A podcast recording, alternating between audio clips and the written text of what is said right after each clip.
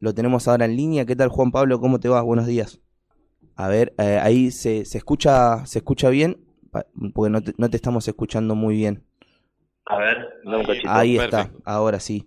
No, les contaba a mis compañeros que, que en el municipio están trabajando programas de, de igualdad y, y, también de programas de mejoramiento en las instituciones deportivas de, de ahí y queríamos que nos, que nos cuentes cómo viene cómo vienen trabajando. Sí, eh, efectivamente, como bien decís, hace este es el tercer año que estamos con el programa y Equipo, que es un programa de fortalecimiento institucional que, que apunta a mejorar la condición de las instituciones intermedias eh, y a través del programa nuclear todas las herramientas del Estado municipal para que eso ocurra, ¿no? Desde el ámbito de, servicios, de obras, de deportivo, eh, de lo que puede ser eh, cualquier cuestión legal que pueda tener la institución eh, para resolver problemas en cuanto a los papeles, la personalidad jurídica, el estado administrativo de las instituciones y obviamente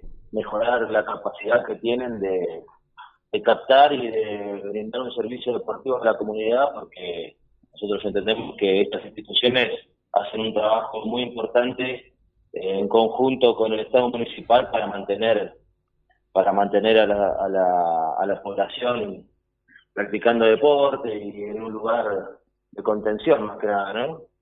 ¿Alrededor de cuántas instituciones manejan ahí en el municipio? Y acá en el municipio tenemos alrededor de 80 instituciones. Eh, clubes de barrio estamos hablando en este momento, ¿no? De fútbol. Eh, la verdad es que, bueno, son bastantes y después también tenemos las instituciones que, que, también forman parte del programa, que son por ahí escuelitas deportivas, que deambulan, digamos, alquilan espacios y demás, no tienen sus espacios físicos, pero se dedican al hockey y a otros deportes y también para nosotros está en el mismo, el mismo programa, porque bueno, contienen, tienen propuestas deportivas también que, que es muy importante para que trabajemos juntos. Claro, claro, serían como clubes sin sedes. Clubes sin sede y escuelas, escuelitas de hockey, hay cosas que, hay actividades que funcionan en plazas o que alquilan canchas, el municipio privados. El municipio cede social también. ¿El municipio le cede los espacios? Y en muchos casos el municipio cede los espacios, muchos otros ellos se arreglan y comparten espacios eh, y, en otros también los alquilan, ¿no? Hay vendría a ser como instituciones mixtas eh, que bueno, con la problemática esta de encontrar espacios disponibles para desarrollar las actividades, ¿no? Y le contaba acá a mis compañeros también que, se está trabajando un programa que se llama Clubes Empoderados, que lo estábamos siguiendo desde la radio, ayer comentamos un poco, pero quería que, nos cuentes bien de qué se trata y, cómo viene eso. Y el programa Clubes Empoderados eh, es una herramienta más que se intenta brindar a las instituciones eh, el objetivo marcado que vamos a tener este año es en aportar mucho contenido y herramienta técnica en ese sentido para que las instituciones puedan eh, mejorar la calidad y, la propuesta que tienen. Bueno, los empoderados es una de, las primeras estrategias que implementamos que tiene que ver con lograr un deporte más justo, igualitario, eh, que la mujer tome el rol que tiene que tomar dentro de la institución, eh, que las instituciones se preparen mejor para que las mujeres puedan acceder más a sus propuestas deportivas. Lo que viene a buscar es, eh, esta herramienta es que mover un poco el avispero en este sentido del trabajo de la de lo que es eh, perspectiva de género, diversidad, violencia, eh, y bueno, y que vayamos construyendo en conjunto con las instituciones mejores lugares para garantizar mayor derecho a la práctica deportiva. Buen día, Juan Pablo Maite Paproqui te saluda, ¿cómo estás?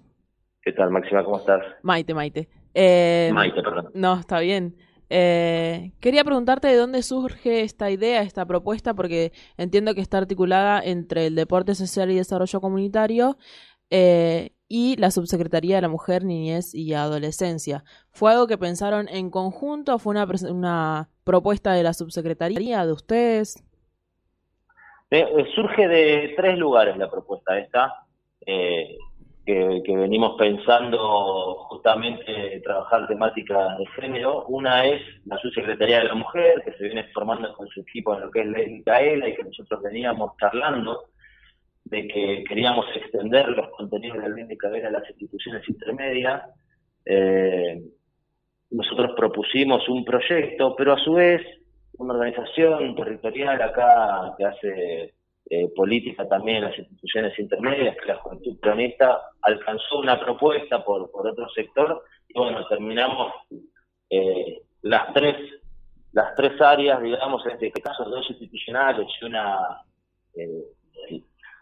una organización política convergiendo con la subsecretaría de la mujer en una articulación que, nos que nos trajo este producto, ¿no? que para nosotros está bueno porque es, es algo que un taller en donde los clubes manifiestan muchas situaciones que por ahí venían viviendo con el correr de todos estos años y que todavía no terminaban de identificar eh, del modo en que nosotros lo planteamos eh, identificarlas, ¿no? Eh, muchas cosas naturalizadas que no se discutían, bueno, hoy se ponen en discusión a través de estas charlas.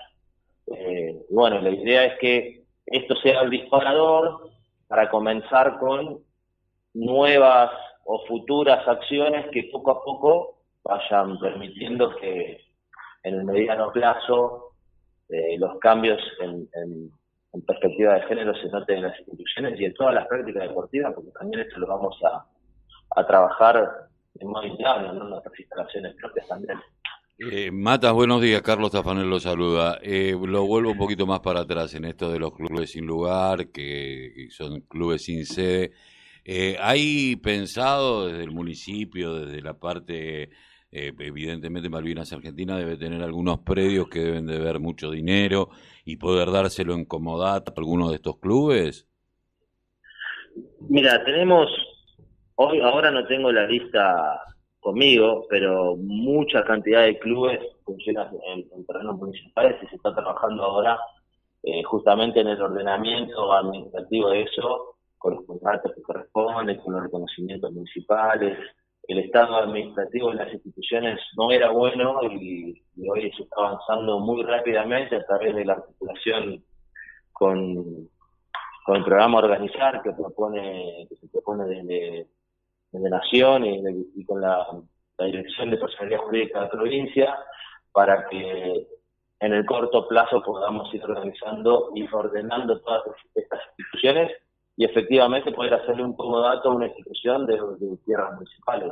Eh, curiosamente, dentro de una hora viene un club a verme que tiene este, esta problemática eh, y la verdad es que se intenta dar respuestas, pero bueno, también hay una limitación que es eh, la cantidad de tierras ¿no? que, con, la que cuenta el municipio para solucionar esta problemática. Ahora, eh, yo he, visto experiencias en algunos distritos en donde, por ejemplo, hay gente que tiene predios en los cuales debe muchísima cantidad de dinero eh, en tasas municipales. Eh, estamos hablando de millones de pesos, no estamos hablando de tres o cuatro o cinco, sino ni del terreno baldío chiquitito de la esquina, sino de predios grandes, en donde en, vez de, dice, bueno, de negociar, bueno, te negocio la deuda, eh, porque no tenés ni cerco ni vereda, no te preocupaste, no sé, debes mucho. Bueno, por cinco años, por diez años, esas parcelas se dividen y se les da a diferentes organizaciones sin fines de lucro hemos, eh, eh, y que puedan actuar ahí. Hay posibilidades también de eso, teniendo en cuenta que sabemos que hay distritos que carecen de tierra.